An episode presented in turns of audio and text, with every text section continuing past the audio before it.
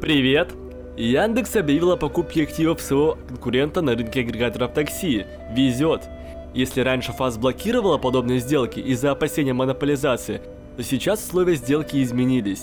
Она подразумевает приобретение лишь части активов Везет. Грузоперевозки, колл-центры и действует только в нескольких регионах и не затрагивает ПО. Сами везет перенаправляют по любому комментарию представителям Яндекс Такси, а это может создать впечатление, что они не против дать доступ к чему-то большему, чем указано в сделке. Проблема здесь, конечно, в убытках компании везет, которые составили 80% из-за пандемии коронавируса. Интересно здесь то, как долгое время везет удерживал конкуренцию с Яндекс Такси. Поэтому в сегодняшнем подкасте мы немного порассуждаем на темы рынка и восприятие его потребителей. Подкаст Каурет обойти.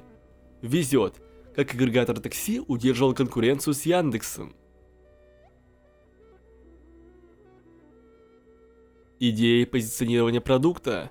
Здесь нужно понимать, что Везет занял определенную долю популярности в основном лишь в регионах. В больших городах, конечно, пользуется больше популярностью Яндекс Такси, Причина этого заключается в том, что увезет зачастую ниже цена. С одной стороны, это привлекает потребителей, а с другой отталкивает таксистов, из-за чего многие специалисты отказываются работать в данном сервисе.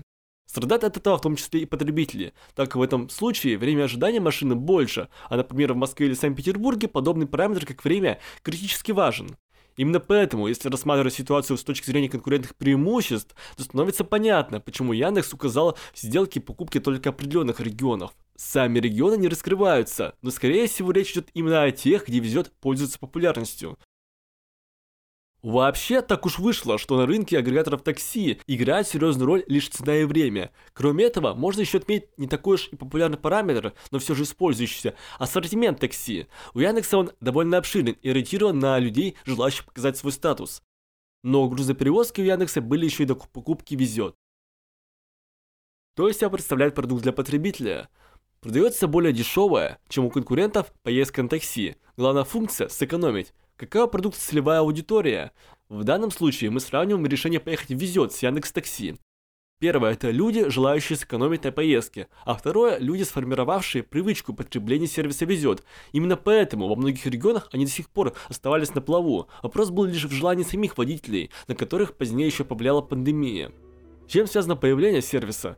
Появление везет связано с обычными решениями предпринимателей, обыграть больших игроков с помощью низких цен в регионах.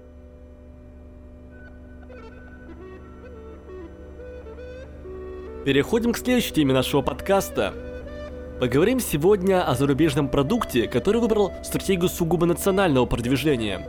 Share Chat с одной стороны, аналог TikTok, показывающий короткие видеоролики, но использующий только индийские языки. С другой же, это подобие Reddit из-за наличия комнат с чатами и новостной ленты.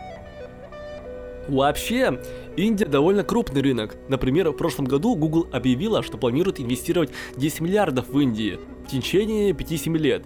Кроме планов, Google и Facebook инвестировали уже 5,7 миллиардов в индийский телекоммуникационный гигант у которого есть более 400 миллионов индийских пользователей.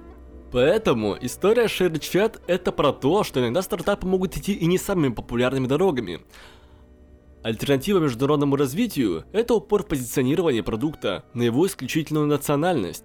Об этом в нашем сегодняшнем подкасте. ShareChat – про важность невыхода на международные рынки. Идея и позиционирование продукта – Приложение обслуживает пользователей на пяти индийских языках, имеет большое количество последователей в небольших индийских городах и поселках.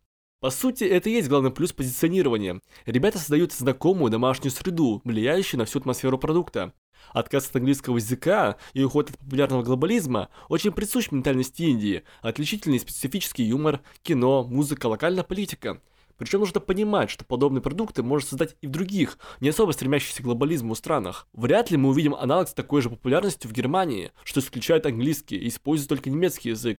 Говоря о росте, Исполнительный директор Share Chat сказал, что приложение растет экспоненциально и что пользователи тратят в среднем более 30 минут в день. Это довольно типичная цифра для TikTok подобных приложений.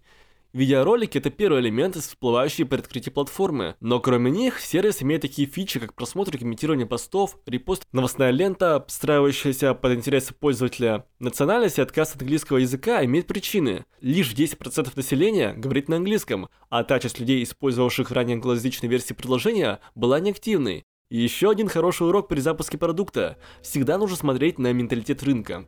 Что из себя представляет продукт для потребителя? Продается, с одной стороны, способ убить время с помощью родного контента, а с другой способ утоления информационного голода. Главная функция – ощутить знакомую национальную атмосферу или узнать, что в стране творится.